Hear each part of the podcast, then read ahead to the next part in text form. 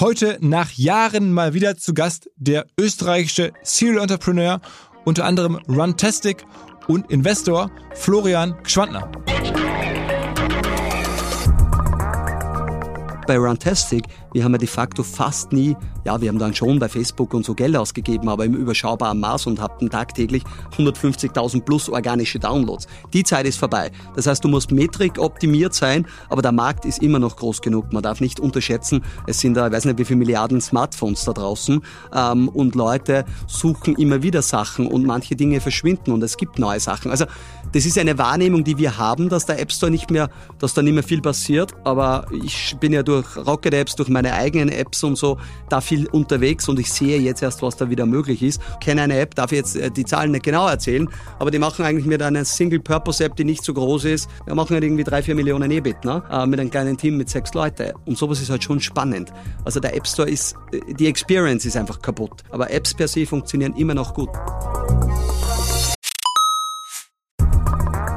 Weil die Kolleginnen und Kollegen von Instafo, also der Jobplattform für den Tech- und Sales-Bereich, von der ich hier schon häufiger berichtet habe, mittlerweile bei uns doch groß engagiert sind hier im Podcast. Ihr hört immer wieder hoffentlich von Instafo. Deswegen habe ich die Kollegen vor kurzem mal selber persönlich kennengelernt und war wirklich sehr angetan. Sie haben mir dazu erzählt, es gibt eine neue Finanzierungsrunde in die Firma. 10 Millionen werden da investiert. Das ganze Thema wird also immer relevanter. Daher nochmal hier mit Nachdruck der Hinweis. Wer Menschen sucht im Bereich Tech und Sales, denkt an Instafo. Die haben da scheinbar wirklich eine neue magische Soße gefunden, wo sie über ihre Plattform ein automatisiertes Matchmaking zwischen Arbeitnehmer und Arbeitgeber ermöglichen und das ist im direkten Marktvergleich dreimal effektiver, was die Quote von Bewerbung zu Einstellung angeht. Hilft natürlich auch, dass sie bereits über 100.000 passende Talentprofile auf der Plattform haben und dass man sehr, sehr schnell ins Gespräch kommt. Innerhalb von 48 Stunden bewerben sich die ersten Talente bei den Arbeitgebern oder man kann sogar als Arbeitgeber einer vorselektierten Gruppe an Talenten aktiv eine Nachricht schicken oder sie zum Chatten einladen, um sich noch schneller kennenzulernen und zu prüfen, könnte das passen. Also nicht nur ich und die Geldgeber offensichtlich glauben an Instafo, sondern auch mittlerweile über 1800 Firmen, darunter O2, RTL, HelloFresh, MyPoster, viele, viele weitere. Instafo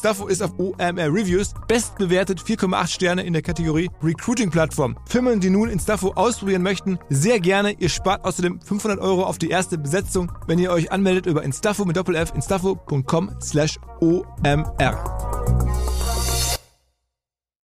Zurück zum Podcast.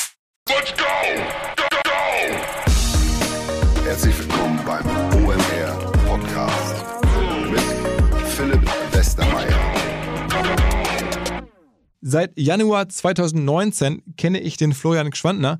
Ich weiß es deswegen so genau, weil wir damals den ersten gemeinsamen Podcast aufgenommen haben, und zwar in Wien. Und da ging es vor allen Dingen um seine Firma Runtastic, wie er die aufgebaut hat. Damals hat er die erst an Axel Springer verkauft, dann später an Adidas weiterverkauft, ist damit auch sehr, sehr wohlhabend geworden. Also dieser, dieser Lauf-Tracking-App. Und dann habe ich es sehr interessant gefunden, wie er danach sein Leben gestaltet. Was macht er also in der späteren Lebensphase nach so einem großen Exit? Und siehe da, er macht eine ganze Reihe von spannenden Dingen. Unter anderem hat er mir erzählt, aktuell kauft er verschiedenste Mobile-Apps zusammen, so eine Art Roll-up für Mobile-Apps, wie man es ja nur bislang von Amazon Stores oder so kannte. Ähm, war mir noch gar nicht so klar. Er macht kleinere neue App-Projekte, zum Beispiel eine Liegestütz-App, von der er mir erzählt. Aber er ist auch Investor, nicht zuletzt im österreichischen Fernsehen, der dortigen Fassung von Die Hülle der Löwen, aber halt auch zum Beispiel in ein nahezu Unicorn äh, mit Hundehalsbändern, Tractive heißt die Firma, auch eine verrückte Geschichte. Also ein sehr, sehr bunter Strauß an Leben, an Investments, an Aktivitäten. Also ein bunter Strauß an Post-Exit. Aktivitäten, könnte man sagen. Und die haben wir jetzt Schritt für Schritt durchgearbeitet. Dabei aber auch recht viel gelacht und am Ende hier noch im Keller Liegestützen gemacht gehabt zusammen. Er hat mich da deutlich geschlagen übrigens. Und damit direkt rein in diesen bunten Strauß. Erstmal Monflo. Hallo, danke, dass ich da sein darf, Philipp. Also 2019, Anfang des Jahres, echt eine lange Zeit, vier Jahre. Ähm, hast du das Leben seitdem genossen? Ich meine, die Firma Runtastic wurde ja durchaus gut verkauft. Genau, ich glaube, ich habe das Leben auch vorher genossen, aber das war natürlich geprägt mit 250 Mitarbeiter, Mitarbeiterinnen. Da haben wir auch einen Alltag, wie du weißt, der sehr strukturiert ist und sehr voll. Und jetzt ist es ein bisschen flexibler. Ich habe mal wohl oder übel wieder einige Pakete umgehängt. Ähm, es ist nicht unbedingt weniger Arbeit geworden, aber mir hat es eigentlich immer Spaß gemacht, das Arbeiten und so ein bisschen Hasseln sozusagen war immer was, was mir taugt hat. Lass noch einmal in die Situation reingehen, weil wir es in den letzten Wochen häufiger im Podcast hatten, Menschen, die jetzt ähm, zum zweiten Mal zu uns kommen oder generell, über die wir sprechen, die eigentlich ähm, de facto die Wahl haben, was machen sie mit ihrem Leben, weil sie eine erfolgreiche Firma verkauft haben. Da war der Christian Vollmann kürzlich mal da. Wir haben in der Folge mit dem Florian Heinemann darüber gesprochen, was für Wege kann man gehen. Der Andreas Tümmler, der früher auch sehr viel Geld mit Firmenverkäufen verdient hat, dann jetzt irgendwie eine Whisky-Distillerie macht. Ähm, so ein bisschen erklären wir die Situation. Also es war damals ähm, der Verkauf von Runtastic erst an Axel Springer. Da hast du, glaube ich, schon ein bisschen Geld verdient. Dann wurde die Firma von Springer nochmal an Adidas verkauft. Kann man nachlesen. Ich glaube, 220 Millionen wurde bezahlt. Dir gehörten noch relevante Anteile. Ähm, dann bist du da aber relativ schnell raus und dann hast du dich gefragt, okay, was mache ich jetzt in meinem Leben? Äh, genau, es ist nicht ganz so schnell gegangen. Also wir haben 2009 Rantastic gegründet. Damals habe ich alles erzählt, kein Geld bekommen, keiner wirklich geglaubt. Österreich, deutsche Mentalität, nein, kann nicht gehen, weil wer soll mit einem Handy laufen gehen? Fast forward haben wir an Axel Springer einen Teil verkauft 2013. Äh, da haben wir eigentlich schon äh, gutes Geld verdient. Der große Exit dann im August 2015, 220 Millionen, der größte österreichische Exit anno dazumals. Ähm, und wir waren dann aber noch ich war dann noch dreieinhalb Jahre bei Adidas auch an Bord. Da hat es so eine erweiterte Führungsrunde gegeben, die Core Leadership Group. Ich war da als jüngster Member äh, auch eingebunden, habe da viel mit dem Vorstand auch zusammengearbeitet, weil wir bei Adidas auch, es war, glaube ich, eine sehr schöne Akquisition. Also die hat wirklich gut funktioniert. Da hat es eine Firewall gegeben. Also wir haben relativ autark weiterarbeiten dürfen. Und ich habe umgekehrt äh, auch mit dem Vorstand und mit digital dort viel einbringen können. Und dann kam ja Kaspar Rostet auch bei Adidas und der hat es auch noch einmal unterstützt. Digital First, wir müssen E-Commerce gehen. Und da haben wir eigentlich viel Know-how einbringen können. Es war eine spannende Reise, aber du lernst dann auch, oder ich zumindest, du willst nicht im Großkonzern dann dort Daily Business machen. Und dann habe ich mich Ende 2018, also das waren dann irgendwie knapp zehn Jahre Rantastic, entschlossen dann da ist einmal ad acta zu legen. Mhm, mhm. Dann wacht man morgens auf und fragt sich, was jetzt? Genau, dann wacht man auf, äh, dann macht man mal so, wie viele das machen, eine Pause, so sechs Monate Auszeit. Ähm, das hat so mittelprächtig funktioniert, zumindest ein paar Monate haben funktioniert, wo ich ein bisschen mehr auf Reisen war und, und, und. Aber wir haben ja natürlich 2013 schon begonnen, sozusagen auch Business Angel Investments zu machen. Wir haben damals Tractive co-gefounded. Also es hat immer Projekte neben Rantastic auch schon gegeben. Äh, und ich habe da wahrscheinlich nie ganz loslassen können und habe auch ein bisschen Auszeit gemacht. Aber da muss man jetzt ganz ehrlich einmal sein, das Nichtstun, das klingt alles so schön und ich glaube, wenn du jetzt jemanden sagst, da kannst du viel Geld haben und du musst nichts tun, dann würde jeder sagen so, wow, geil, das ist irgendwie mein Traum, aber die Realität ist ja eine andere. Beim Nichtstun erreichst du auch, erreichst du auch nichts. Und ich glaube, der Mensch per se ist nicht so gebaut, dass er durch nichts erreichen glücklich wird. Und das ist halt bei mir total der Fall. Wenn ich nichts tue, keine Fitness oder kein Business, dann ist irgendwie zu leer für mich. Mhm. Und dann Attractive, das hast du gerade so im Nebensatz erwähnt, die waren ja auch schon mal vor einigen Jahren zu Gast im Podcast, also der, ähm, der, der, der, der, Hauptgründer sozusagen. Genau. Ähm, das ist eine Firma, die jetzt so en passant auch schon auf dem Weg zum Unicorn eigentlich ist. Genau, Tractive, der Michael Hurners war ja mal da bei dir, Philipp. Ähm, der Michi hatte irgendwie so eine Idee, auch selbstständig zu werden. Ich war damals im Mountain View, da haben wir uns getroffen, er hat die Rantastic-Reise gesehen.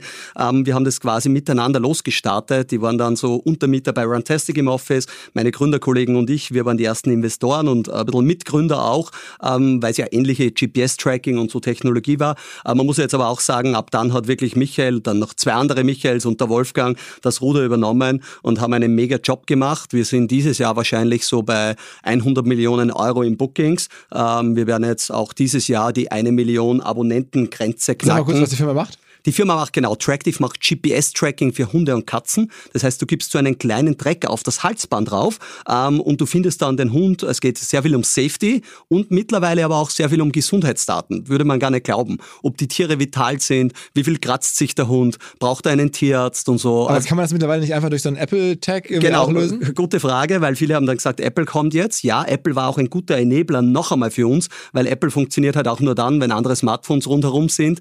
Ähm, und wenn der Hund jetzt in den Wald läuft oder in der Scheune oder in der Stadt irgendwo weg ist, funktioniert das sehr ungenau. Wir haben wirklich GPS-Tracking drinnen, wir haben Bluetooth da drinnen, wir können da ganz genau tracken und wie gesagt, Bewegungsdaten, Vitalitätsdaten und, und, und. Da kommt vieles dazu und du musst auch verstehen, Philipp, die Haustierbranche, die ist jetzt gar nicht so sensibel. Du gibst alles für deinen Hund, für deine Katze, ähm, du kannst da gute Deals machen. Äh, wir haben auch eine tolle Partnerschaft hier mit Martin Rüttner, der da viel im Fernsehen ist, damit die Welpen kommen und so. Also es ist ein Riesenbusiness. Wir verkaufen online, kostet nur 50 Euro das Gerät und dann so 5 Euro Abo im Monat.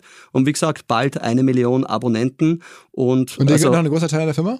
ein großer Teil nimmer, aber noch ein guter einstelliger Prozentbereich und äh, alles gut. Also sollte noch einmal hoffentlich äh, in den nächsten Jahren oder wann auch immer, äh, da ist noch einmal einig, einiges möglich. Ja, ist auf jeden Fall für das, dass das sozusagen die zweite Co-Gründung dann war, äh, mega erfolgreich, aber da macht noch einmal das Management einen unglaublich guten Aber es wird Job. dann ja vom Exit her größer als Fantastic. Auf alle Fälle, ja, ja. Also das ist jetzt schon. Es war die letzte Bewertung. Wir haben eine Runde gemacht. Wir haben ein paar so kleine äh, Investments am Anfang gehabt. Aber in Wahrheit haben wir nur eine Runde nach neun Jahren, glaube ich, jetzt gemacht, auf 35 Millionen. Das war vor zwei Jahren und das ist public. Äh, darum darf ich es auch sagen. Da waren wir, glaube ich, mit 231 bewertet. Und Also 231 Millionen. Millionen, fünf genau. Leute. Für, Ja. Es ist ja schon echt ein super Erfolg für eine App oder für eine, für eine Firma, die ja was der naheliegend eigentlich macht, irgendwie Hunde und Katzen zu tracken. Ja, äh, Aber okay, muss man erstmal drauf kommen, muss man erstmal exekutieren. Genau. Und du darfst nie vergessen, es ist trotzdem ein Game, Hardware. Du musst quasi alle Funktionalitäten von einem Handy, GPS, GSM, die Antennen auf kleinen Raum unterbringen, den Strom runterbringen, WLAN-Module. Das klingt so einfach, aber dann würden es auch viele machen. Es ist echt ein Hardware-Business. Und das ist schon, was da, da sitzen zehn Leute in der Firmware, Engineering und, und, und. Also es ist komplexer, wie oft im Leben, wie so oft im Leben, als man glaubt. Das heißt, du hast dich da schon auch ein bisschen reingebeugt in die Firma? Also, äh, Naja, am Anfang haben wir einfach mitgeholfen. Wir haben die Produzenten gehabt, wir haben bei Runtastic ja GPS-Uhren gemacht, wir haben Schrittzähler gemacht und so. Wir haben den gleichen Produzenten am Anfang verwendet, weil wir haben schon die Connections in Hongkong gehabt. Gerade am Anfang war es halt so ein bisschen ein schnellerer Start für Tractive. Der Michael ist von Amazon gekommen, der hat am Kindle Fire programmiert, der hat überhaupt gute Kenntnisse auch mitgenommen. Und äh, all das, wir haben natürlich viel von Runtastic eins zu eins kopieren können, wie bei der, sozusagen das Excel-File für die PNL und, und, und. Ähm, und es war ein bisschen ein Jumpstart. Und ich habe vor wenigen Jahren jetzt noch einmal mitgearbeitet, wo man die App, das ist ja so ein bisschen meine Kernkompetenz, alles, was sich um die mobile App dreht, die haben wir noch einmal auf neue Beine gestellt. Aber ansonsten äh, haben einfach tolles Management, 200 MitarbeiterInnen jetzt und mega am Wachsen. USA 30 Leute, glaube ich, mittlerweile. Ja, funktioniert gut. Okay, also schon, ich meine, eines der wahrscheinlich erfolgreichsten digitalen Unternehmen aus Österreich in den Ja, letzten ja, Jahren. Ne? definitiv. Ist ein bisschen unterm Radar immer gewesen, weil es natürlich oft nicht so medial irgendwie so vertreten war und so. Wie gesagt, der Michael war mal bei dir im Podcast, kann man sicher nachhören. Und ich würde meinen, da wird es die nächsten Jahre noch, es wird noch eine sehr schöne Reise und Story werden. Ah, Du hast insgesamt auch noch viele weitere Investments. Sag mal, wie viele Investments hast du in den letzten Jahren so gemacht? Genau, ich habe jetzt in Summe, ähm, man muss immer ein bisschen unterscheiden mit meinen ehemaligen Gründerkollegen, da sind wir zu viert bei Runtastic gewesen, da haben wir so circa 30 Investments im Startup-Bereich, äh, meistens sehr Early Stage. Ich habe selber noch einmal so 10 bis 15, also ich glaube in Summe 42, 43, ich habe es heute mal ungefähr so gezählt. Äh, drei, vier gibt's nimmer, drei, vier wurden geexitet. Ähm, genau, da stehen wir circa. Irgendwelche Hits dabei, die man so kennt, wo du sagst, okay, das wird neben Tractive, das wird richtig groß? Naja, ähm, ich glaube, wer bei dir war, war Woom, äh, die Kinderfahrräder, Oh, wow, äh, die okay. sind sehr spannend, ne, genau. Das ist schon ein ein wirklich substanzielles Business. Ja, ja, das ist substanzielles Business auf alle Fälle, genau. Ähm, dann gibt's natürlich ein paar andere. Ähm, jetzt machen wir ein, ein App-Roll-Up oder wo wir selber Apps entwickeln. Die heißen Rocket Apps. Die waren mega erfolgreich vorher mit einer eigenen App. Eine App. Die haben die iTranslate-App gebaut und äh, s- äh, großer Exit auch gewesen in Österreich. iTranslate ist aber eine weltweit relevante App. Genau, das Übersetzungs-App, weltweit die Nummer eins. Ich weiß nicht, wie groß der Exit war, aber der war schon also irgendwo zwischen 50 und 100. Ich glaube eher in der oberen Gegend, weiß ich wirklich nicht. Ähm, und da bauen wir jetzt, was wir dort machen, wir bauen viele einzelne Apps ähm, und kaufen auch die eine oder andere zu äh, und wollen eine Subscription, eine Super Subscription dann drüber ziehen. Das heißt, du kriegst für 5 Euro im Monat oder 50 Euro im Jahr ein ganzes Set an Top-Quality-Apps. Deine VPN-App, deine Foto-Editor-App, deine Scanner-App, deine Wetter-App und, und, und dass du nicht einzeln über ein, zwei, drei Euro zahlst, sondern von einer Marke eine Subscription drüber. Ist interessant, weil theoretisch haben wir das bei Rantastic früher schon so gebaut gehabt. Du hast eine Mitgliedschaft und hast dann alle unsere Apps verwenden können. Und die Jungs können halt super gut Apps bauen und verstehen auch äh, das ganze Paid Acquisition Games sehr gut. Okay, also so, und, aber iTranslate ist schon raus. iTranslate ist verkauft, die gehören zu ISC in New York, die sind dort auch schon Das heißt, was ist die neue Haupt-App von denen? die haben keine Haupt-App, das ist das Spannende, die haben lauter einzelne Apps äh, für verschiedenste Bereiche und auch nicht Aber jetzt... auch keine stärkste, also Nein, wo man sagen kann, das ja, ist so die herausragendste äh, oder die, so? die stärkste ist, ich hoffe, ich darf das sagen, das ist die Authenticator-App momentan. Was das macht- ist was macht die? äh, Authentifizierungs-App, wie du sie kennst für Google und überall für die Zwei-Faktor-Authentifizierung, würde jeder Mensch jetzt sagen, wie, warum, was soll man da App äh, bauen, wo man Geld verdient oder so. Aber die haben Features eingebaut, dass du die von einem Telefon auf das nächste übertragen kannst. Apple Watch Support und so funktioniert mega gut. Aber wir schauen uns natürlich auch an, wir haben eine Radio-App gebaut.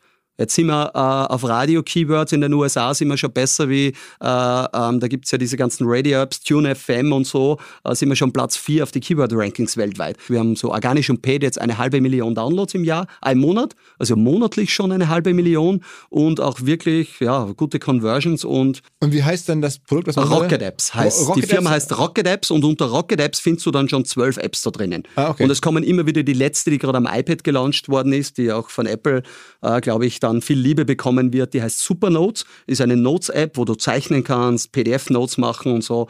Also total verschiedene. kann- Aber ist es nicht wahnsinnig schwer, so viele Apps sozusagen in einer Firma zu managen? Ich meine, die meisten Firmen haben schon Probleme, ihre eigene App. äh, Ich glaube gut zu 13 machen. Mitarbeiter jetzt. Für 13 all die Apps. Mitarbeiter? Ja, und natürlich ein bisschen externes Development mit ein paar externe Developer, aber der Core, schau, was die sehr gut können oder was wir sehr gut können, das ist unser Hauptbusiness, was wir immer verstanden haben. Und wenn du das Lean machst, wenn du, du hast dein Skript für alle Screenshots zum Erstellen, du hast irgendwie deine, äh, du hast ein Playbook, wie baut man Apps, wie bringt man die in den Store, was braucht man, du baust die Login-Komponente selber, du machst das Tracking selber, das ist mega komplex, aber das ist ja auch das, glaube ich, wo wir dort besser sind wie andere.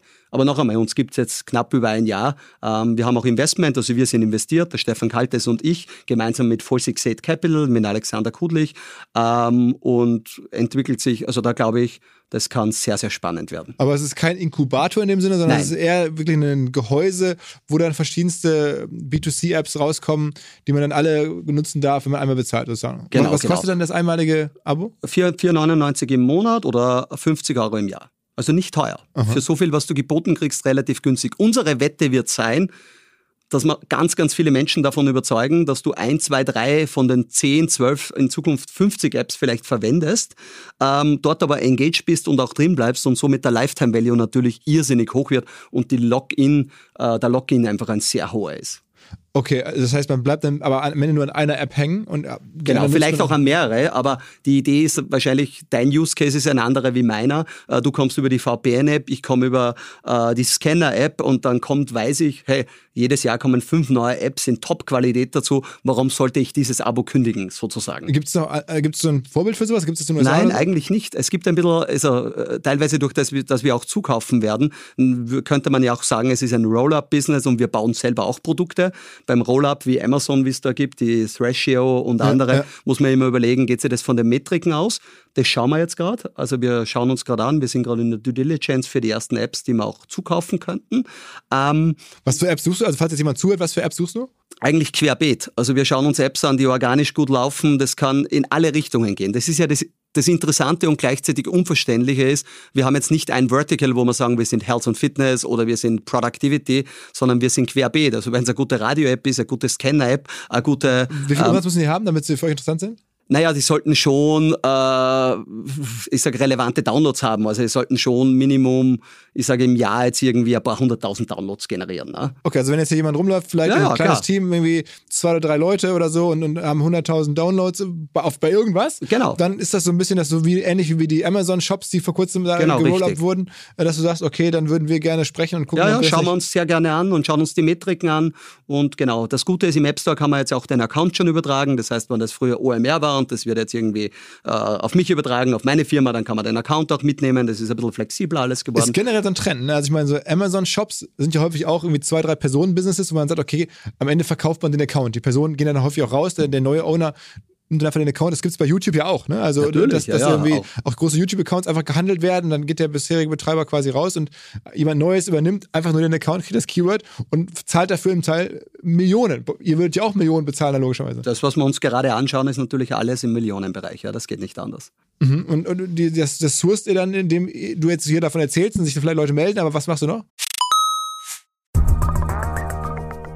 Hinweis auf Findling. Findling ist eine sehr erfolgreiche SEO-Agentur, die bis vor einiger Zeit noch Webstube hieß und mir vor allen Dingen deswegen ins Auge gestochen ist, weil ihre Masterclass beim OMR-Festival ruckzuck ausverkauft war. In Minuten wollten Menschen hören, was die Kollegen von Findling zum Thema SEO zu sagen haben. Ein Grund dafür sicherlich die Referenzen. Findling arbeitet unter anderem für Firmen wie Snox, Ergotopia, Dermanostik oder mein BAföG. Der Fokus ist also, Firmen über Performance SEO beim Wachsen zu helfen. Wer rausfinden möchte, ob sich für ihn auch SEO lohnt oder die Ansätze von Findling vielleicht konkret lohnen, der kann sich eintragen. Es gibt keinen Sales Call, sondern eine kostenlose Beratung unter findling.de slash OMR. Also auf der Landingpage eintragen und dann gibt es eine Beratung, wenn es richtig gut läuft, vielleicht von Maurice Marinelli, dem Gründer persönlich.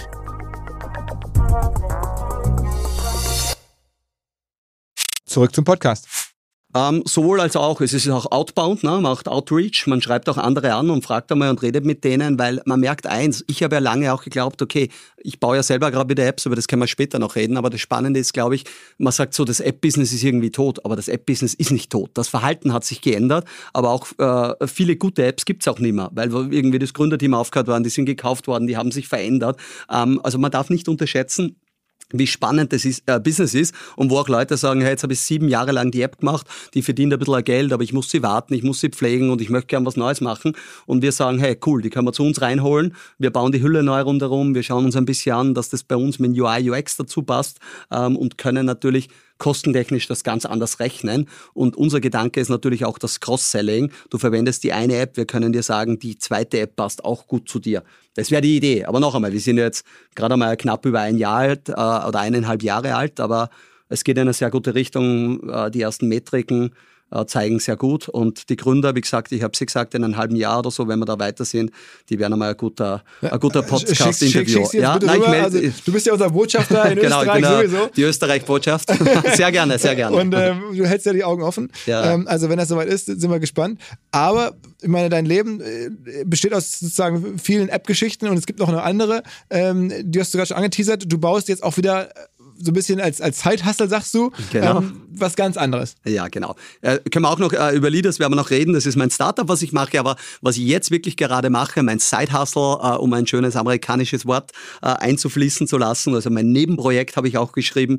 Äh, wir hatten ja damals auch ganz tolle Fitness-Apps, so wir haben ja nicht nur die Runtastic Lauf-App gehabt und eine Training-App, wir haben auch so kleine äh, Single-Purpose-App, habe ich das immer genannt, beispielsweise Liegestütz machen oder so und ich mache seitdem ich trainiere, also seitdem ich 15, 16 bin, also 25 Jahre mittlerweile, äh, jeden Tag 50 Liegestütz. Wie, wie viel? 50 auf, äh, zum Aufstehen. Mhm. Also das ist so, es zwei Dinge beim Aufstehen und das kann ich nur jedem empfehlen. Das eine ist, das eigene Bett zu machen, weil egal wie scheiße oder wie, Entschuldigung für das Wort, oder wie schlimm der eigene der Tag war, wenn man heim, heimkommt und das Bett ist gemacht, dann fühlt sich das zumindest gut an. Also ein kleiner Lifehack, genau. Und das zweite sind tatsächlich die Liegestütz. Liegestütz gehen überall, gehen super schnell ähm, und egal ob man jetzt äh, 20 macht oder 50 oder auf einmal oder auf dreimal, das ist einfach cool. Und mittlerweile mache ich mehr. Ich mache oft jetzt, seit die App da ist, mache ich jeden Tag über 100. Ähm, okay. Aber man glaubt nicht, die Liegestütz bringt so viel. Also ich habe Leute, die haben Bandscheibenvorfälle gehabt und haben das in den Griff gekriegt durch Liegestütz machen. Also es ist meiner Meinung nach eine total unterschätzte Übung und viele, die trainieren, wissen, es ist eine coole.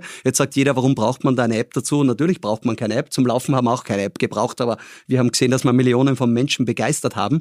Und was ich da jetzt gebaut habe, war so mein Anspruch, geht es neben dem, was ich sonst mache, neben Leaders 21 und dem Startup und den anderen Beteiligungen, so am Wochenende und in der Freizeit einfach so ein Projekt hochzuziehen. Haben wir da eine Agentur gesucht, die heißen Ahoy Captain, die sind bei uns in Linz, machen einen mega Job. Ähm, die haben bei uns Praktikum einmal gemacht, kennen wir sie von früher. Haben einen coolen Designer in Deutschland gesucht, der auch so Apple Design Award und wirklich gut ist. Ähm, und habe gesagt, von der Pike auf, ich habe im Urlaub letztes Jahr im Sommer, ich weiß noch, meine Freundin und die Freunde, die mir waren, haben gesagt, warum habe ich so einen, äh, so einen Block mit, wo ein iPhone aufgezeichnet ist. Habe ich gesagt, ich baue da jetzt eine App drauf. Und habe die Wireframes dann selber mit dem Kugelschreiber gezeichnet dann einmal das Konzept überlegt, äh, das Ganze geframed, dann natürlich mit der Agentur ein bisschen Angebot, was braucht man und wie jedes Projekt, es ist dann natürlich komplizierter geworden. Äh, dann, dann, okay, wir brauchen ein Leaderboard, ich brauche Länderfilter, ich möchte auf filtern können im Leaderboard, wer hat seinen Instagram-Account angegeben, um Viralität reinzubringen, einen Plan rein. Und dann war zum Beispiel jetzt äh, vier Wochen vor dem Launch, ich habe ja unter Anführungszeichen nur ein iPhone 13 und äh, ich habe es dann zum Testen meinen ersten Freunden und Bekannten gegeben und dann ruft mir der René, mein Gründerkollege, sagt, der Flo, die App geht nicht, die erkennt meine Liegestütze nicht. Sage ich, uh, why not? Na? Und der hat ein iPhone 14 Pro und das hat den Näherungssensor, den wir verwenden für das Detektieren vom Push-Up. Uh, das ist irgendwie neu gebaut in das und auf einmal geht das nicht. Also die App geht so, du legst das Handy auf, am Boden und, und dann machst du sozusagen die Push-Up auf das Handy drauf. Genau, mit dem Gesicht über dem, uh, über dem Display und normalerweise hat der Näherungssensor, also wenn das iPhone leuchtet und du hältst es ans Ohr während dem Telefonieren, schaltet es sich ab. Das ist dieser Proximity-Sensor da ja, drinnen. Ja. Und der ist im iPhone 14 umgebaut worden und mit dem kann man keine Push-Ups mehr erkennen. Jetzt haben wir das das anschauen müssen und den Vision Kit, da kann man auf die Kamera zugreifen. Mittlerweile de detektieren wir dein Gesicht, messen den Threshold und haben das auch wieder gelöst, aber das kommt halt dann so am Weg. Und dann wird das einen kleinen Side-Hustle. Es ist immer noch ein kleines Side-Hustle, aber dann habe ich gesagt, okay, ich weiß, ich brauche Japanisch, Chinesisch, alle meine Kontakte in der Welt irgendwo. Wer hilft mir jetzt? Meine Schwester kennt viele Leute, die hat die ganze Übersetzung übernommen. Wir haben das jetzt in neun Sprachen nativ übersetzt. Dann weiß ich natürlich im App Store so ein paar kleine Hacks, Screenshots in mehrere Sprachen, das irgendwie mit irgendwas wieder, also ich würde meinen, es war sehr preissensitiv alles. Heißt, also, was, was, was heißt das? Es heißt schon sechsstelliger Betrag, aber kein hoher sechsstelliger, also eher so im unteren Bereich. Ähm, und es ist ja eine mega vollwertige App mit Anmeldung, mit Leaderboard, mit Filter, mit Plan, mit Dark-Modus, heller Modus. Aber am Ende ist die, die, also die Funktionalität oder das, was die App ermöglicht für den Nutzer ist, man, man wird sozusagen selber äh, daran gechallenged, dass man es auch genau. morgens immer macht, weil, weil es halt gemessen wird und weil es halt irgendwie online im Zweifel nachgezogen, verzogen wird. Man wird dabei vermessen, also muss sich selber irgendwie Buch führen. Nein, man, selber nicht. Das passiert alles automatisch. Mhm. Es ist ein Trainingsplan von 0 auf 100 Push-Ups, dass du auf einmal 100 schaffst. Das wäre das Ziel. Das werden nicht alle erreichen, aber den habe ich selber durchgetestet von der Pike auf. Also vor drei, vier Monaten habe ich tatsächlich einmal 100 geschafft. Mhm. Jetzt sind es wieder ein bisschen weniger, glaube ich. Ähm, und also das zählt automatisch alles mit. Du hast alle Statistiken, du hast Rekorde, du hast Streaks, du bekommst Badges. Also es sind sehr viele Gamification-Elemente eingebaut, was im Fitness Und immer wichtig kostet's? ist. Kostet 19,99 im Jahr, heißt äh, Pusher 100 Push-Up Liegestütz-Coach, findet man nur auf iOS momentan im App Store jetzt einmal. Und meine Idee ist ja, es werden noch mehrere Apps folgen dieses Jahr in einer ähnlichen Art und Weise. Ach, auch also dasselbe Playbook wie bei Genau, Rocket das Playbook Apps wird ein paar Mal anders gemacht und wird es noch weiter geben. Wir können zusammen so eine Klimmzug-App machen. Die haben wir, ja, das wäre eine Option. Klimmzüge ist in meinem erweiterten Kreis. Also die kommt nicht unmittelbar. Jetzt werden nochmal zwei andere Sachen. was wären die anderen? Ja, ich darf noch nicht zu viel sagen. Burpees schaue ich mir gerade sehr genau Bur an. Burpees, okay. Burpees ist quasi Liegestütze mit einem, mein Hochsprung ist auch in meinem erweiterten Bereich dabei. Also ich muss ein bisschen vorsichtig sein. Ich muss jetzt Konzept aufbauen. Bin auch mit Apple jetzt im Gespräch, wie wir die Apple Watch natürlich einbinden können. Gerade bei den Burpees zum Beispiel macht es total Sinn. Liegestütze, Also Hochsprung. Burpees, für alle, die jetzt nicht so fitnessaffin sind, das sind, das sind sozusagen so, beschreibt mir die Übung? Ja, es ist eigentlich ein Liegestütz oder zumindest dich komplett am Boden am Bauch legen und dann einen Streckhochsprung. Ja. Also die Kombination aus Liegestütz und Streckhochsprung und ist eine sehr spannende Übung, um auch den Kreislauf in Schuss zu bekommen. Also im High-Intensity-Bereich wird die sehr gerne gemacht. Viele Leute hassen die Burpees, aber kann man natürlich seinen ganzen Körper. Also am Ende ist die Idee aber jetzt von dir auch, auch da dann Bundles ähm, zu verkaufen? Ja, bei mir wird es eine äh, Premium-Membership geben für 1990 im Jahr bekommst du dann alles, was ich hier baue, äh, in höchster Qualität. Es sind immer einzelne Apps, die aber auch übergreifend Daten teilen. Also du wirst dann auch irgendwo auf deinem Kalender in jeder App sehen, was hast du in allen Apps gemacht. Du kannst ja Ziele setzen. Also ich habe jetzt circa so 20.000 Liegestütze, das ist mein Jahresziel dieses Jahr. Ähm, genau. Und noch einmal, ich habe halt in meinem Leben gelernt, gell, ich trainiere seitdem ich 15 bin und habe glaube ich, durchgehend halbwegs äh, Fitness. Ich habe gesagt, ich mache immer 10 Kilometer unter 50 Minuten müssen immer gehen, 50 Liegestütze müssen immer gehen. Und wenn man im Sommer ein bisschen die Bauchmuskeln zieht, dann ist das auch immer nett. Und das, jetzt, jetzt bin ich 40 geworden dieses Jahr und noch funktioniert das. Und meine zwei, drei Tricks im Leben, wenn mich wer fragt, das ist nicht, du musst nicht stundenlang trainieren. Du musst auf nüchternem Magen zweimal die Woche laufen gehen, 30 Minuten, langsamer Puls, 140, langsames, schnelles Joggen, das ist nicht tragisch. Die Liegestütze verändern deinen Körper vier Wochen Liegestütz machen und du bist ein anderer Mensch. Ähm, und die Dinge reichen dann schon. Es muss nicht immer so komplex sein. Natürlich gehört die Ernährung auch dazu, wenn man dann. Aber es ist auch kein, keine Abo-Falle. Also wenn man da raus will, ist man nicht. sofort nein, am nächsten Nein, nein, nein, das ist, geht auch mit Apple und so gar nicht mehr. Nein. Also es gibt ja gerne eine ganze Reihe von Online-Coaches und irgendwie solchen Leuten, ja, die sagen, nein, Mensch, hier, nein, nein, komm in meine Gruppe nicht. und so. Das ist nicht, sondern das ist wirklich. Nein, nein, nein. Das ist also da, das ist wirklich seriöses Business. Du kannst dann auch was cool ist. Ähm, wir könnten zum Beispiel eine Gruppe erstellen, die heißt Friends of OMR. Ähm, und dann kann jeder in der Gruppe, gibt es QR-Code oder einen Link, jeder kann teilnehmen und du hast eine Rangliste. Okay, aber das heißt, du hast jetzt Zeithassel, das machst du auch alles aus eigenem Geld. Da ist jetzt noch kein Investor dabei ja, und nichts. Das ist eigenes Geld. Äh, da, die GmbH gehört auch zu 100 Prozent, das erste Mal im Leben sozusagen. Und Genau, und einmal schauen, wo das, die Reise hingeht. Mein Plan, bin ich, ich möchte es auch auf LinkedIn und so ein bisschen transparenter posten alles. Was sind meine Learnings? Äh, was kostet mir das und was verdiene ich auch damit? Einfach um ein bisschen weiterzugeben auch, ich weiß selber nicht, ob es funktioniert. Ob das wirtschaftlich erfolgreich wird, ist tatsächlich ein Fragezeichen. Mein Plan wäre, dass ich nach zwei Jahren ROI positiv bin, sprich mehr Geld verdient habe, wie ich ausgeben habe. Und da rechne ich meine eigene Arbeitszeit jetzt einmal nicht. Das ist für hoffentlich konservativ geplant. Hoffentlich funktioniert das viel besser, aber die App-Welt ist eine neue geworden. Gibt es denn noch äh, überhaupt gar keinen Liegestützcoach oder es sowas? Es gibt tausend. Aber es gibt 999 schlechte, das war auch die Motivation. Ich habe auch reingeschrieben in meinen kleinen Pressrelease, die beste Liegestütz-App der Welt, ähm, weil ich immer glaube, wenn du ein Produkt besser machst ähm, und selbst ein kleiner Use Case, die Liegestütz, dann kannst du damit sehr erfolgreich werden. Aber noch einmal, da challenge mich gerne in ein, zwei Jahren. Seit ein paar Tagen bin ich jetzt live oder habe jetzt die ersten 1300 User drinnen, die ersten 20.000 Liegestütze wurden gemacht. Let's see. Also du bist auch wirklich so ein Usability-Nerd, der dann wirklich rangeht und so CX äh, genau. da durchtestet und sagt, okay, das ist unangenehm, das, ist, das versteht man nicht und dann immer weiter optimiert. Das war ich bei, bei Runtastic schon. Also ich bin schon painfuler CEO auch gewesen, wenn es ums Produkt geht. Ich bin in der Früh immer mit so vier Devices laufen gegangen, überall piepst und irgendwas und habe halt du musst auf, glaube ich, wenn du Produkt baust, irgendwer muss im Management-Team Produkt verstehen und lieben und auch micromanagen hin und wieder. Das heißt gar nicht jetzt jeden Tag irgendwie, aber die Basics müssen funktionieren und mich interessiert Usability enorm. Ich kaufe mir auch viele Gadgets nur deswegen, weil ich es von der UX her testen will. Ich setze mir, ich bin ja ähnlich wie du auch ein bisschen äh, von der gleichen Automarke, äh, äh, unterstützt Audi. zu Audi, genau. ich bin lang schon Markenbotschafter in Österreich, aber ich setze mir dann auch gerne in einen Tesla rein, um zu verstehen, was bauen die besser? Wie ist das Interface gut? Also es ist ja schon warum funktionieren oft Dinge so seamless? Der normale Endnutzer denkt ja nicht über Usability nach. Aber der versteht dann, es fühlt sich gut an, es ist convenient. Und das waren bei Runtastic so Dinge. Da haben wir verstanden, ältere Leute ähm, brauchen einen größeren Stoppknopf wie der 19-Jährige und so. Und das ist alles irgendwo Usability. Und das taugt mir halt voll. Mhm. Also Gibt es irgendwelche anderen Apps oder Produkte, jetzt äh, abseits von Tesla, die du in den letzten Jahren so mit diesem, dieser Brille, mit der du durch die Welt läufst, gesehen hast, wo du sagst, okay, krass, das ist wirklich überraschend gut. Also ich meine, ich gucke ja durch die, immer in die Welt und wenn mir was auffällt, dann ist es meistens was mit Marketing, weil das ist so mein Blick und dann denke ich mir, krass, das machen die aber clever.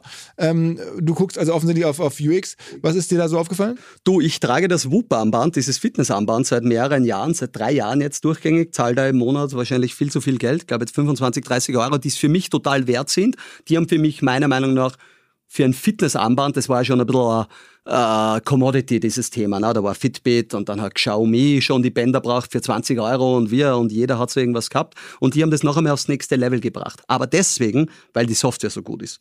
Die haben einfach echt eine gute Software dazu gebaut ähm, vor allem für Schlafqualität, für Analyse, ähm, mit Podcasts bespielen, die das parallel extrem gut und so, ähm, wo ich mir gedacht habe, das war wirklich gute UI, UX vom Produkt, weil also bin ich, bin ich immer noch, wie du siehst, ich habe das jetzt schon Jahren droben und habe das wirklich 10, 20 Leuten äh, weiterempfohlen. Das hat, bevor ich es gewusst habe, gewusst, dass ich Corona-positiv bin, also zumindest haben es meine Daten gezeigt, also ich bin munter geworden, 2. November 2020, Ruhepuls statt 50, 68, äh, Atemfrequenz statt 16, 5, 5, 17, 8 und habe gewusst, okay, ich habe mich noch gar nicht krank gefühlt, aber ich habe gewusst, ich muss eigentlich Corona haben. Habe Test gemacht, irgendwie 10 Uhr Vormittag, zwei Stricherl, okay, here we go. Und das hat mir irgendwie gezeigt, in der Diagnostik und so ist es enorm spannend, was da möglich ist. Also mir taugt auch so Longevity-Themen und so, schaue ich mal ein bisschen an, bin ja auch da Hamburg beim Nils Regge investiert ja, und Apollo Health. Geschichte eigentlich. Hast du im Podcast, glaube ich, vor Jahren den Nils ah, ja, gehört, okay, hast du mir geschrieben, ja. würde ich gerne kennenlernen, dann hatte ich damals die Intro. Ja, genau so war es. Ja, bin ich in seinem VC mittlerweile investiert, ja, genau, bei ihm. Ja, genau. Und ich schaue mir halt, was die, all die Themen an. Ich finde, was Apple macht, ist natürlich genial und ich sage da auch, die Apple Watch, the big Endgame ist, dass jeder so eine Uhr tragen wird. Und sie werden es schaffen. Die haben jetzt den Durchbruch gerade bei der Blutzuckermessung gerade geschafft, dass in den nächsten drei, vier, fünf, zehn Jahren Blutzucker ähm, rein optisch gemessen werden kann. Und ich habe mir ein bisschen angeschaut, die haben jetzt da den 256G drinnen. Das heißt, die erkennen einen Autounfall zu 99,5 mal die 9 Prozent.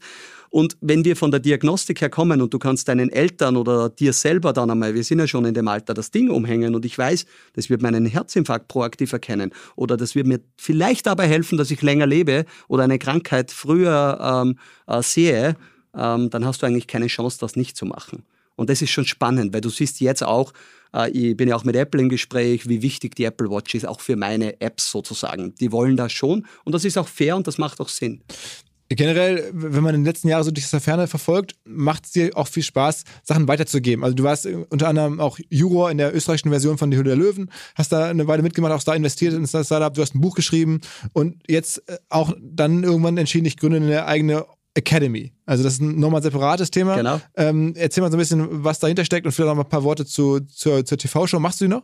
Nein, die mache ich nicht mehr. Das habe ich zweieinhalb, drei Jahre lang gemacht. Aber da keinen Bock mehr gehabt naja, keinen Bock gehabt, stimmt vielleicht nur bedingt. Äh, man muss fairerweise sagen, Österreich ist natürlich ein Zehntel von Deutschland ähm, und es war dann schon so, dass immer wenige digitale Startups in die Show gekommen sind. Und das ist trotzdem mein, äh, meine Passion sozusagen. Und ich wollte jetzt nicht, äh, gar nicht despektierlich gemeint, aber in den nächsten Handwerker investieren, der irgendwas da erfunden hat und so. Und der Frank Thelen hat viel Geld verdient mit Food Apps. Äh, mit Food, ja, äh, mit Food Apps, ja, ja, das mag ich sein. Ich bin selber in, Food, Food Firmen, ne? Also ja, ich bin selber, glaube ich, in zwei oder drei Food Startups investiert, weil ein Freund von mir macht so einen kleinen Inkubator, also die haben 14 Beteiligungen, habe ich gerade heute im Flieger zufällig wen getroffen ähm, und bin in Frank Joes in München investiert und und und. Also ich bin eh so querbeet. Aber was will ich sagen, zurück zur Show. Es ist dann natürlich irgendwann auch vom Aufwand, man darf nicht unterschätzen, wie viele Drehtage das sind und diese Nachbereitung, Vorbereitung. Ich bin ein Single-Man-Show. Ich habe kein Backoffice. Ähm, ich mache alles nahezu selber, was wo ich gern, wenn einmal jemand guten Input hat mit Virtual Assistant oder überhaupt mit, tut man das, wie kann man das gut machen? Ich habe die Lösung für mich noch nicht gefunden. Und dann habe ich irgendwann nach zweieinhalb Jahren, hat es aber auch wieder gereicht. Nur es hat schon, es fördert Unternehmertum in Österreich, in Deutschland. Man darf nicht unterschätzen, äh, es hat schon einen Impact, so eine Show. Das Buch hat auch einen Impact. Und das Schönste ist natürlich, wenn irgendwie der stolze Papa, die stolze Mama sagt, du, ich habe meinem Sohn, meiner Tochter das jetzt äh, auch gekauft. Oder wenn irgendwer sagt, boah, ich schaue mir die Sendung auch immer an, weil der 14-Jährige äh, schon mitdreht wie kann das jetzt bewertet sein? Man darf das echt nicht unterschätzen und ich glaube, was wir in, in Österreich und Deutschland zu wenig haben, ist einfach Unternehmertum, Entrepreneurship und auch so ein bisschen eine Grundausbildung äh, was ist denn der Unternehmer? Wer ist denn das? Und es braucht mehr Leute wie ein Philipp Westermeier und jemand, naja, wir investieren in die Nächsten. Ich habe mit meinen Jungs, ich habe ein paar Zahlen mitgenommen mit die 30 Investments. Also wir haben zu viert jetzt, glaube ich, äh, knapp äh, nur in die Startups fast 20 Millionen Euro investiert. Wow, wow ja. okay, das, das ist schon ernsthaftes Geld. Ja. Das ist schon krass, ernsthaftes krass. Geld. Schon, schon, schon, für manche ist es ein Fonds. Ja, ja, es hätte Fondsgröße, was wir da machen. Ja. Wäre vielleicht nicht gescheiter, dann wäre es ein bisschen strukturierter. Aber ähm, und das, da, das restliche Geld Größenordnung angelegt, viel ETFs gemacht oder viel in Fonds investiert, also in, in größere Fonds? Was hast du da gemacht? Ich glaube, ja, ich habe es gar nicht so genau im Kopf, was ich gemacht habe. Ich habe es ein bisschen so versucht aufzuteilen. Also wie gesagt, wir haben in die Startups natürlich schon einiges drinnen. Dann bin ich, sind wir gemeinsam, auch mit meinen Gründerkollegen, wir machen sehr viel gemeinsam, ähm, sind wir, glaube ich, in 20 VC-Funds investiert. Meiner Meinung nach zu viele, aber es sind 20. Ich also heute ist fast alles, was an VC-Funds in Deutschland gibt? Oder ja, viele in Deutschland, viele in Österreich halt so Speed Invest, Push Ventures, in Deutschland halt von Holzbring Link, 468, uh, Project A, um, Uh, ja, you name it, uh, Visionary Club, um, ja, also querbeet. Ja. Um, dann, Auch bei Sequoia, den großen amerikanischen? Nein, da nicht. Uh, in London, bei First Minute Capital, bei Brad Hoberman, da auch drinnen. Aber äh, wahrscheinlich. Welcher, Fonds ist der beste? Ja, das, wir sind jetzt bei den Fonds, die am weiteren sind. Speed Invest 1 ist ausgelaufen, aber das war der kleinste. Der hat schon ganz gut funktioniert.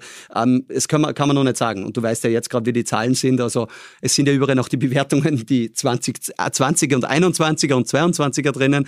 Let's see. Also ich glaube, wir werden es erst lernen. Aber äh, um auf die Frage zurückzukommen. Das ist also ein Teil Startups, ein Teil VC dann haben wir auch, wie jeder, ein bisschen so das Private Banking äh, probiert. Bin ich da und dort enttäuscht äh, geworden oder muss man auch sagen, weil ich habe dann schon gelernt, später einmal die Zahlen selber zu machen. Da haben ja auch deine Podcast-Kollegen, äh, die Doppelgänger-Jungs, damals ihr Sheet gebaut, wo man relativ gut einmal sehen hat können, was macht denn eigentlich ein ETF mit weniger Managementgebühr, mit 0,25 oder so, äh, an Rendite über 10, 20, 30 Jahre. Also das ist jetzt mein, ein Bereich ist jetzt so ETF und selber, Long-Term-Strategie, VCs, Private Equity, Startups, Immobilien, und dann noch ein bisschen. Das heißt, du hast ja dann ein paar Häuser gekauft sozusagen. Ich habe ein paar Wohnungen, wir haben ein Einkaufszentrum gekauft, das eine oder andere, also schon ein bisschen professioneller. Nein, aber kleine, die sind jetzt, muss man aufpassen jetzt in Österreich. Eine sind, äh, hat ein Freund von mir leadmäßig das gemacht, äh, mit denen ich viel zusammenarbeite und das ist da irgendwie im Bad Ischl in Österreich in so einem äh, schönen Ort und so. Das ist jetzt, jetzt nicht die riesen, riesen Summen, aber es ist doch ein, ein sauberes EKZ einfach. Aber ne? sind Einkaufszentren die Zukunft? Ich hätte jetzt gedacht, dass in Zeiten von E-Commerce. Ja, das so darf man nicht unterschätzen. Natürlich in irgendwelchen Lagen, ähm, wo man so Fachmarktzentren oder so hat oder Einkaufszentren, wo man da einen Nahversorger drin hat, äh, den Spar oder den ja, Rewe oder ja. so, äh, der zieht natürlich Leute und dann hast du noch die anderen Geschäfte drin. Das ist schon was, äh, das wird nicht aussterben. Also ich bin bei dir, E-Commerce first da und dort und gerade in der Kleidung und und und wahrscheinlich. Aber es gibt immer Konzepte. Ein Freund von mir macht, äh, die, die, Firma heißt City Outlet, also die machen äh, hochwertige äh, Kleidungsprodukte sozusagen, aber zu Outlet-Preisen und so, die sind mega erfolgreich in Österreich. Die haben jetzt 14, 13, 14. Outlet eröffnet. Also ich glaube, man darf das nie ganz unterschätzen. Und Private Equity Fonds, ja. welche, die man kennt, bist du dann bei KKA mit dabei? Äh, nein, ich bin nicht bei KKA drin. Äh, nein, die kennt man eher weniger. Das glaube ich, Hollyport und ein paar andere und so, die sind, da muss man schon ein bisschen in der Szene drin sein, dass man die kennt. Aber es sind wiederkehrende Fonds, wo schon der dritte oder vierte Fund ist, wo man halt dann ein bisschen, weiß ich gar nicht, ob, ob das stimmt, jetzt über Beziehungen reinkommt oder auch nicht, äh, mitmachen kann. Und ist bewusst auch nicht nur technologieorientiert in den Private Equity Fonds, sondern ein bisschen auch die Mittelständler aufkaufen und solche Sachen, damit auch das Portfolio ein bisschen diversifiziert ist und dann halt noch private Aktien, also das ist ein bisschen so Zockerportfolio, aber ich mache gar nicht wenig mit Aktien. Das war die letzten fünf Jahre auch ein bisschen leichter. Dann glaubt man irgendwie, ja, man versteht Aktien, dann lernt man jetzt einmal die Realität, die, glaube ich, auch wichtig ist. Mir tut es enorm gut, auch einmal äh, sozusagen jetzt im Minus zu sein und irgendwie, keine Ahnung, mein Portfolio minus 16 Prozent oder so. Fühlt sich nämlich nicht angenehm an. Ja. Und auf einmal äh, lernt man einmal, okay, es läuft nicht nur von selber. Und das ist, glaube ich, auch schon wichtig, das auch mitzuerleben. Also dann sag noch mal ein paar Worte zu der Academy, die du auch gebaut hast, aus der genau. Erfahrung heraus sozusagen ja. jetzt auch häufig gefragt worden zu sein, sozusagen die Öffentlichkeit auch als, als Person wahrgenommen zu werden, der sozusagen digital inspirieren kann. So, so kommst du mir vor, hast du dann irgendwann, okay, da mache ich jetzt mehr draus? Ja, zwei Dinge. Wir haben bei Rantastic eins gesehen, wenn wir von 100 auf 150 Leute gewachsen sind, sind wir viel zu schnell gewachsen. Ähm, wir haben die Leute nicht mehr so gut gescreent, die Teams haben nicht mehr funktioniert. Wahrscheinlich sind die Prozesse und die, die Aufbau-Ablauforganisation ist nicht mitgewachsen. Und da ist ein Mitarbeiter reinkommen, ähm, ein Kollege, der Thomas Kleindessner, ähm, der ist eigentlich äh, aus dem Consulting-Bereich gekommen, hat selber schon wirklich viel gesehen, Coaching-Ausbildung und so gehabt. Und der hat sich bei uns um die Organisation gekümmert. Also erstens einmal, dass es eine gute Mitarbeiter-Weiterentwicklung gibt. Wie bauen wir Führungskräfte zusammen? Wie trainieren wir Führungskräfte? Und wie bauen wir Teams auf, dass Teams High Performance sind? Da haben wir damals OKRs eingeführt, Objective and Key Results, ähm, sind immer agiler geworden, Scrum-Methoden, bla bla bla. Und irgendwie hat der das hingekriegt, dass die Organisation auf einmal mit 150, 160, 170 Leute wieder gut gelaufen ist, wo du gemerkt hast, das habe ich, also das kann ich nicht, das habe ich nicht so gut gekonnt wie er. Und der Thomas war jetzt noch lange bei Runtastic und vor zwei Jahren ist der Thomas zu mir gekommen und hat gesagt, du Flo, du weißt, ich wollte immer selbstständig sein ähm, und machen wir doch was gemeinsam. Und ich habe ihm erklärt, ja, wir können, aber du weißt, ich habe irgendwie damals 30 Startups und mache immer drei Sachen. Ich kann mehr operativ CEO in einem Startup momentan sein, weil die Zeit habe ich nicht. Ich kann aber durchaus einige Tage operativ mitarbeiten, mein Netzwerk nutzen und wenn wir losstarten, dann haben wir ein bisschen diesen Vorteil, dass wir schon ein Playbook ein paar Mal hatten und ein paar Dinge wiederverwenden können. Und was haben wir gemacht? Ähm, wir haben das Unternehmen Leaders 21 gegründet. Also 21 deswegen, weil wir sagen, we equip people and teams with 21st century skills, also Skills, die man im 21. Jahrhundert braucht. Geht sehr viel um Soft Skills ähm, und haben dann zu zweit das Unternehmen gegründet. Zwei meiner Rantastic-Gründerkollegen sind da auch so teilzeitmäßig dabei. Die haben sich um den ganzen Tech-Stack gekümmert, haben dann eine kleine Investmentrunde, also wir haben letztes Jahr im Oktober jetzt, ähm, ich glaube, ja, eine Million, glaube ich, haben wir, äh, also 700.000 haben wir geraced mit Angels, Hansi Hansmann und tollen Business Angels in Österreich. Aber dann gibt es in Österreich ein paar Förderprogramme. Ich glaube, dass wir so knapp eine Million jetzt aufgestellt haben. Und wir bauen, was machen wir? Wir glauben an die kontinuierliche Weiterentwicklung von Teams und Leuten. Wir alle kennen das. Wir machen ein Führungstraining, dreimal im Jahr, Offside-Event, alles ist super. Nur die Führungskräfte. Am Montag kommen wir zurück ins Unternehmen, sind im Hamsterrad, E-Mail-Inbox ist voll und irgendwie alles verloren. Und wir bauen eine Software, eine Plattform, wo du jede Woche 30 bis 45 Minuten lernst. Das ist so aufgebaut, Academy gibt dir Inhalt, aber kurz snackable Content.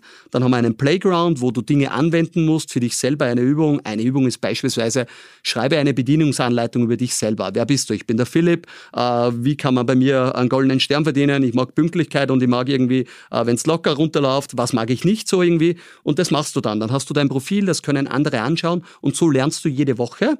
Und was wir jetzt sehen, für viele Unternehmen, mit denen wir jetzt arbeiten. Wir haben jetzt so die ersten 30 Kunden und die ersten hunderten Lizenzen verkauft, also B2B SaaS Business, ähm, sehen dann auch, dass die auch das physische Training bei also uns da Eure Kunden machen. sind Firmen. Unsere Kunden sind Firmen vom. Was kostet so eine Lizenz? Äh, eine Lizenz kostet pro Mitarbeiter pro Jahr 360 Euro, also 1 Euro pro Tag sozusagen. Ähm, und wir haben Firmen wie Adverity, das ist ein österreichisches Scale-Up mit 300 Leute. Da haben wir die Führungskräfte von London, New York, Österreich gecoacht und das, äh, die Plattform für alle Mitarbeiter. Wir haben aber genauso andere Kunden, ähm, die äh, Mittelständler oder Großkonzerne in Österreich sind, die das für ihre High Potentials kaufen. Also man sieht überall, dass der Rollout ist jetzt einmal, man beginnt irgendwo, da, es gibt bei uns einen Mitarbeiterpfad und einen Führungskräftepfad für beide. Und äh, wir glauben sehr, sehr stark daran, dass man Teamperformance in Zukunft viel mehr optimieren muss und viel mehr hier investieren muss. Weil wir alle kämpfen mit Mitarbeitermangel, äh, gute Leute gehen oft und wir alle sagen, uh, people don't leave companies, they leave bad management. Und das ist sehr oft der Fall, dass Leute gehen wegen schlechten Führungskräfte.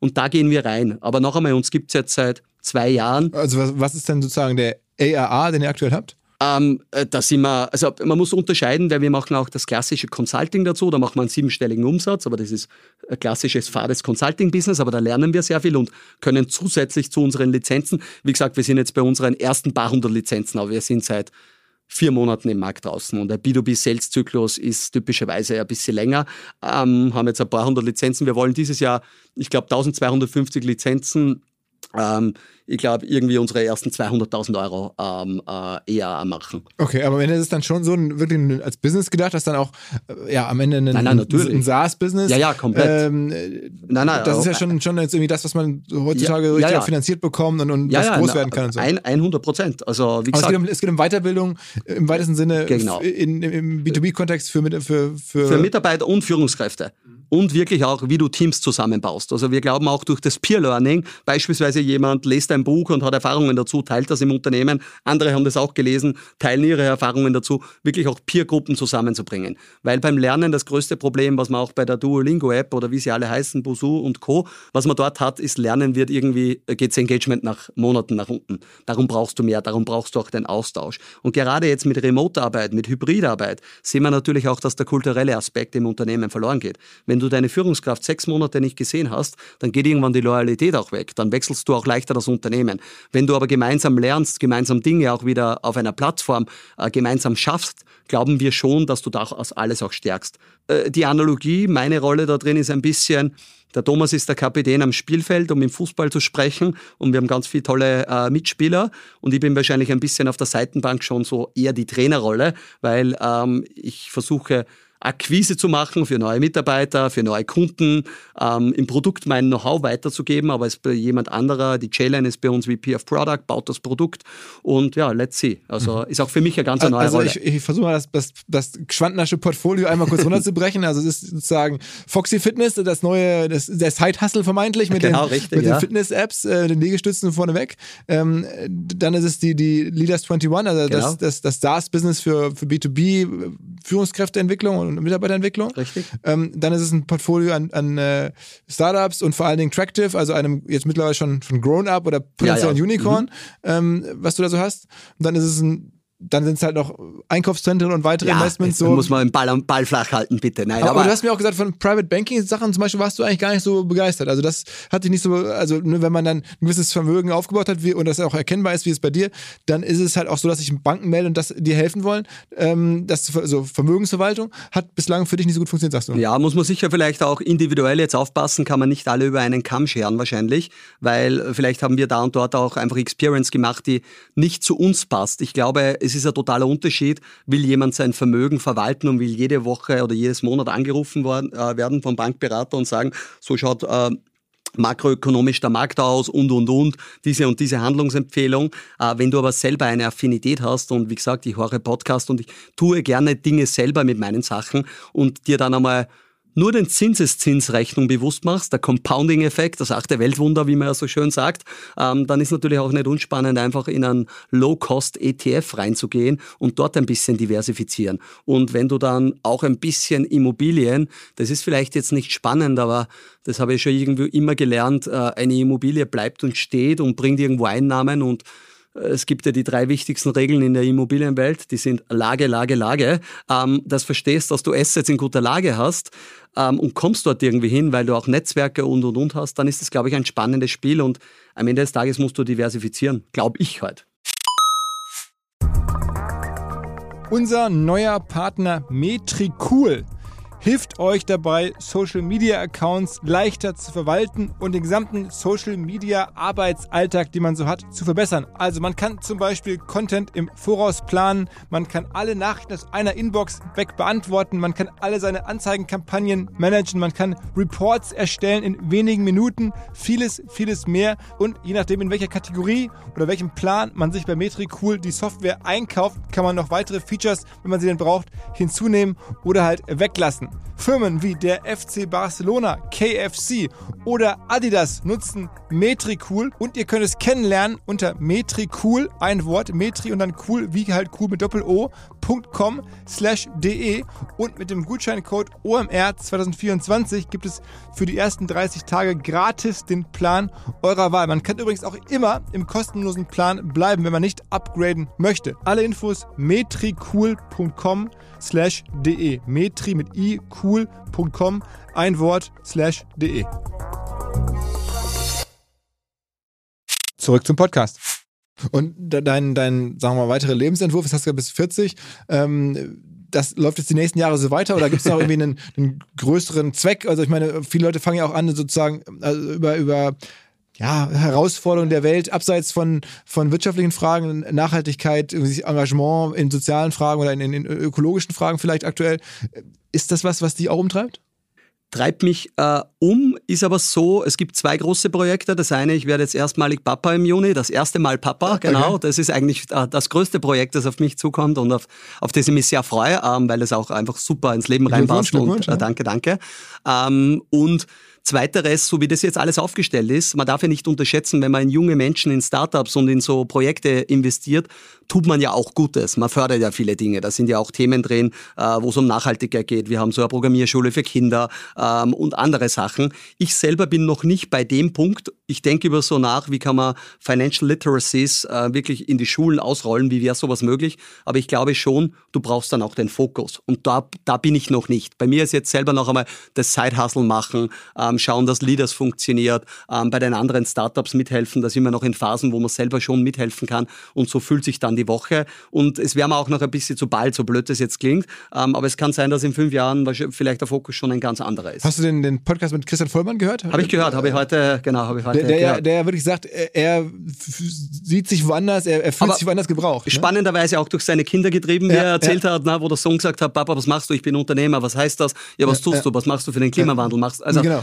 ich glaube auch, äh, man muss auch, dem, das muss auch irgendwo herkommen dann und so. Und äh, klar, wir haben einen riesen Bauernhof zu Hause. Ich bin ja sehr, bin in eine Landwirtschaftsschule gegangen. Mir sind ja viele Themen da sehr, sehr bewusst. Und ich glaube, und das ist auch wichtig zu verstehen, man muss eher anfangen, was zu tun. Aber man muss bei sich selber anfangen und das geht ja mit kleinen Dingen los. Man reist vielleicht äh, mit der normalen Trinkflasche und äh, nicht immer mit der Plastikflasche. Äh, man schaut da und dort, wie kann man mit Strom umgehen und, und, und. Und ich glaube, da versuche ich auch einige Dinge für mich zu machen, aber die haben sicher noch nicht den Impact, wie der vielleicht sein könnte. Ähm, aber kann ja noch einiges kommen, ist ja noch ein bisschen Zeit. Und dann ansonsten hast du auch ein paar andere Hypes ausgelassen, auch schon mal ganz bewusst. Also ich meine, du bist jemand, der da an der, vorne dran ist an den Themen aber wir haben jetzt nicht einmal über Krypto gesprochen, ähm, was da die letzten Jahre, also zwischen unseren Podcasts quasi auch gelegen genau. hat. Ähm, und scheint so, als wenn es an dir vorbeigegangen wäre? Nein, ist es nicht. Ähm, gut und schlecht. Ähm, ich bin in Krypto investiert, jetzt einmal als privater Krypto-Investor, aber ein kleiner, Bereich. Äh, äh, bin in einem Startup, Companion heißen die in Österreich, ähm, die einen sehr guten Job machen. Die machen quasi, die verwalten dein Portfolio dafür. Das heißt, du gibst Geld rein und dann gibt es verschiedene Portfolios, wo sie sagen, wir machen Ethereum und wir machen äh, diesen Coin und diesen Coin sozusagen. War natürlich eine mega schwere Zeit, haben auch ein paar Layoffs gehabt, aber das Team macht einen sehr guten Job, wollen auch gerade ein bisschen pivoten ähm, in andere Richtung.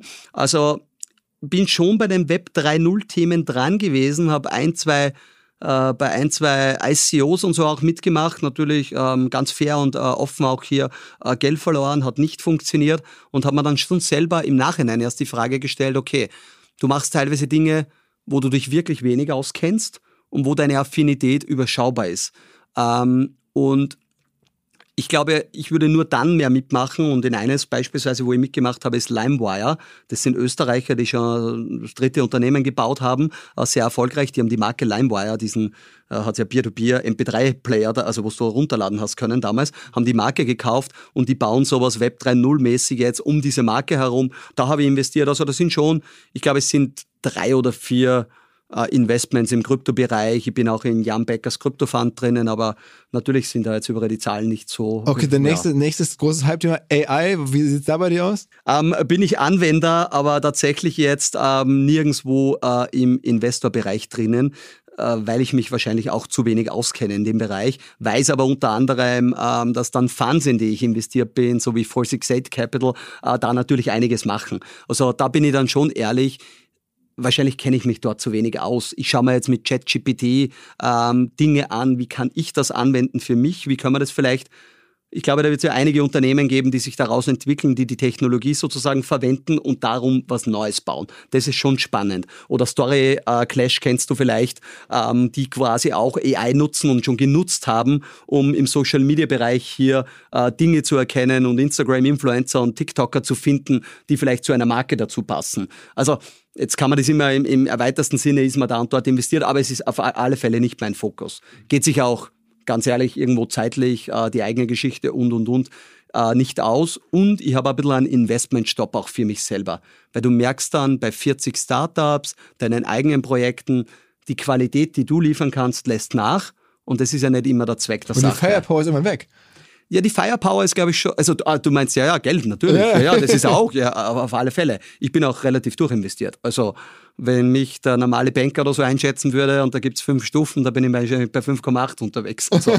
aber das ist auch irgendwie das Leben wieder so. Das finde ich auch spannend. Und das ist aber auch gut so, weil äh, wenn dann die Firepower weg ist, dann tut man ja auch im Nein sagen dann einmal Also 5,8 meinst du auch, das heißt, dass du das Geld, was du über das verfügst, die Liquidität ja, ist, nicht, ist angelegt? Na, ja, tatsächlich schon. Also ehrliche Aussage, äh, ja jetzt ein bisschen eine Reserve, glaube ich, wenn man mit Geld umgehen kann und hoffentlich gut das macht, das sollte man sich schon ein bisschen einteilen, dass man noch eine Liquidität hat. Aber ich habe dort und da auch ein bisschen Leverage drinnen, aber alles im normalen Ausmaß. Aber natürlich, ich könnte jetzt nicht da das riesennächste Investments gerade machen. Aber ist auch gut so. Äh, darum sind ja auch VC-Investments und so Dinge oft ganz gut, weil die binden dich halt auf 10 plus minus zwei Jahre. Ne? Ähm, Finde ich ganz intelligent auch. Sag mal kurz zu den Apps, ähm, weil ich da so drüber nachdenke, was du erzählt hast mein Gefühl ist und die, die, was mir immer so gespiegelt wird, ist, dass die Menschen einfach viel zu wenig Apps überhaupt noch installieren. Also früher hat man irgendwie, weiß nicht, einmal die Woche eine neue App irgendwie kennengelernt, dann installiert, ausprobiert. Heute ist die Frequenz total niedrig. Du hast dieselbe Homescreen wie vor einem halben Jahr oder wie vor einem Jahr. Da kommt kaum noch was dazu. Ist das falsch? Ja, das war auch mein Gedanke und äh, unsere Überschrift, die wir so bei Rocket Apps gemacht haben, die heißt auch, die App Store is broken. Die Experience in die App Store is broken. Und das stimmt, glaube ich, wenn man jetzt mit Apple redet, die sagen, der App Store hat Aufrufe, ich weiß jetzt gar nicht im Monat oder wann auch immer, 600 Millionen, die in den App Store reingehen. Aber meine Aussage war selber, hast du die letzten drei Monate eine App runtergeladen? Ähm, wenn nein, dann bitte die Foxy Fitness laden. Na, Scherz. Aber was will ich sagen damit? Das ist ein Gedanke, der halb richtig und halb falsch ist. Ähm, was bei uns damals noch viel mehr der Fall war in der Rantastic-Zeit, dass organisches Wachstum da war. Leute sind aktiv reingegangen, haben gesucht nach Laufen, nach Fitness, nach äh, Wetter oder was auch immer. Und mittlerweile hast ja du deine Apps, deine Commodity-Apps gefunden. Früher hast du ganz schnell ganz viele Follower gehabt, glaube ich. Und jetzt genau. hat mir vor kurzem Joko erzählt, ähm, hat er seinen Account neu gestartet, genau. äh, da weil er den alten ja weggegeben hat. Mhm. Ähm, und wundert sich, dass das kaum wächst, obwohl er nun ein bekannter Name ist. Äh, und das erscheint mir also ähnlich im App Store. Super schöne Analogie und genau dort fängt man jetzt an. Du musst mittlerweile äh, Paid Marketing machen. User Acquisition im App Store ist ein Muss. Wir bei Runtastic, wir haben ja de facto fast nie, ja, wir haben dann schon bei Facebook und so Geld ausgegeben, aber im überschaubaren Maß und hatten tagtäglich 150.000 plus organische Downloads. Die Zeit ist vorbei. Das heißt, du musst Metrik optimiert sein, aber der Markt ist immer noch groß genug. Man darf nicht unterschätzen, es sind da, ich weiß nicht, wie viele Milliarden Smartphones da draußen ähm, und Leute suchen immer wieder Sachen und manche Dinge verschwinden und es gibt neue Sachen. Also das ist eine Wahrnehmung, die wir haben, dass der App Store nicht mehr, dass da nicht mehr viel passiert. Aber ich bin ja durch Rocket Apps, durch meine eigenen Apps und so da viel unterwegs und ich sehe jetzt erst, was da wieder möglich ist und wie viele auch Apps mit einer, kenne eine App, darf jetzt äh, die Zahlen nicht genau erzählen, aber die machen eigentlich mit einer Single-Purpose-App, die nicht so groß ist, wir machen halt irgendwie drei, vier Millionen EBIT, ne? Äh, mit einem kleinen Team mit sechs Leuten. Und sowas ist halt schon spannend. Also der App Store ist, die Experience ist einfach kaputt. Aber Apps per se funktionieren immer noch gut. Und wo kauft man denn die Nutzer ein? Also über Marketing im App Store selber oder auf TikTok? Oder wo, es sind im Wesentlichen drei, vier Kanäle. Es ist, Apple hat ja mit den Search Ads begonnen vor wenigen Jahren, also ganz klassische äh, äh, Search Ads im App Store drinnen. Äh, zweiteres dann natürlich über Meta, Facebook, Instagram. Äh, mittlerweile super gehypt und funktioniert teilweise echt gut, ist auch TikTok.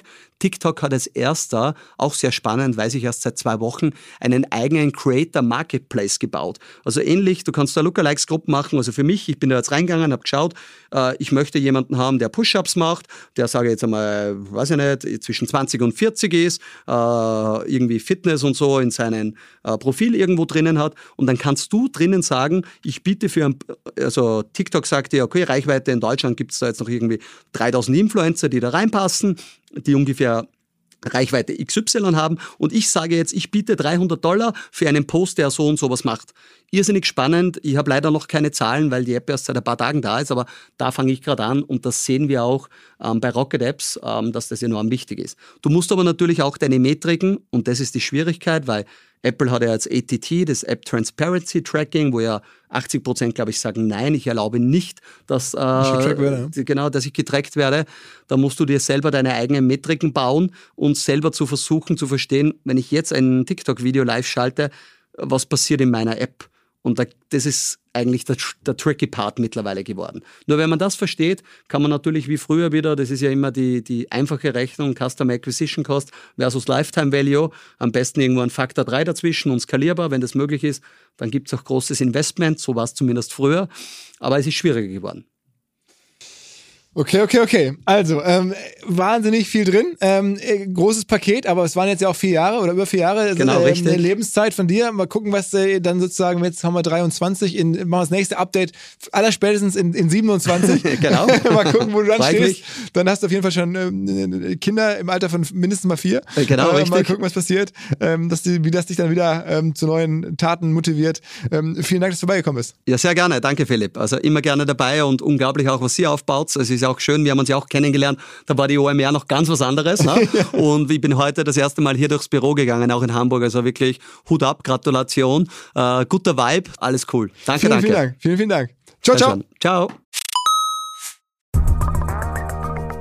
In Köln entsteht möglicherweise gerade ein neues deutsches Unicorn. Und zwar, weil wir alle naiv sind und Fehler machen und die uns davor beschützen. Die Rede ist von der Firma SoSafe, die dafür sorgt, dass wir trainiert werden, unsere Belegschaft, unsere Kolleginnen und Kollegen trainiert werden, einfach nicht mehr auf Scams, auf Betrüger reinzufallen, die uns Mails schicken wie jetzt Login-Daten ändern oder dein Cloud-Account wurde deaktiviert, auf die dann geklickt wird und die dann nachher großen Schaden anrichten, weil hinter diesen Mails einfach Cyberangriffe stecken die menschliche Naivität ausnutzen. 85% aller Cyberattacken, die erfolgreich sind, gehen zurück auf menschliche Fehler und nicht auf besonders gutes Hacken oder so, sondern wirklich darauf, Sachen zu machen, die auf die Menschen reinfallen und genau davor schützt euch SoSafe. Wer glaubt, das betrifft mich nicht, wer glaubt, bei uns im Unternehmen kann ich mir das nicht vorstellen, den lade ich ein, kostenlos sich einem Angriff von SoSafe auszusetzen, natürlich ohne Risiko und zu schauen, wie naiv eure Leute sind oder auch nicht, versus dem Schnitt 30% Prozent beträgt die Klickrate normalerweise auf solche Phishing-Mails. Also die Gefahr ist wohl offensichtlich sehr groß und SoSafe hilft dann im Zweifel mit Angriffssimulation, mit Risikoanalysen, mit Auswertung und natürlich dabei die sogenannte Human Firewall zu stärken. Insbesondere natürlich auch in Bezug auf KI, die ja häufig auf Seiten der Betrüger dabei mit eingesetzt wird. Alle Infos, ihr könnt euch selber attackieren lassen unter sosafe.de slash OMR. Zurück zum Podcast. Dieser Podcast wird produziert von Podstars bei OMR.